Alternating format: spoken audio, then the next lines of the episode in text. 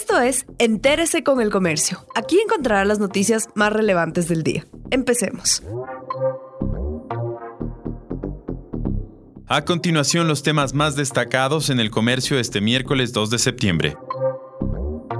El año nuevo lectivo 2020-2021 comenzó en dos regiones del Ecuador. El año escolar arrancó en Sierra y Amazonía con 1,8 millones de alumnos conectados desde casa con sus maestros de instituciones fiscales, particulares, municipales y fiscomisionales. Por medios virtuales se realizó la inauguración oficial del nuevo ciclo. Sin embargo, este nuevo periodo arranca en medio de reclamos por falta de pago a docentes, problemas de conectividad de profesores y estudiantes, además de quejas por falta de descuentos en pago de matrículas y pensiones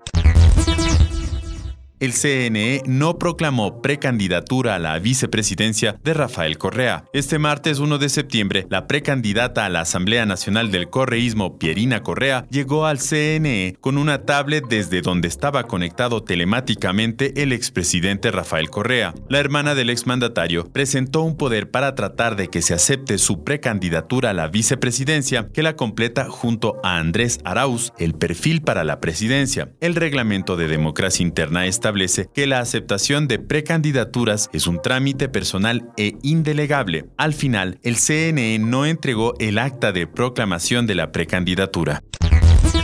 Los terminales terrestres de Quitumbe y Carcelén reanudan operaciones. Tras cinco meses de suspensión, los transportistas, comerciantes y personal que trabajan en los terminales terrestres de Quitumbe y Carcelén en el sur y norte de Quito se preparan para reiniciar el miércoles 2 de septiembre del 2020 las actividades. La reapertura se da luego del anuncio de la terminación del estado de excepción por parte del COE Nacional. El viernes 28 de agosto, el COE Metropolitano autorizó la reapertura con un 40% de frecuencias de transporte.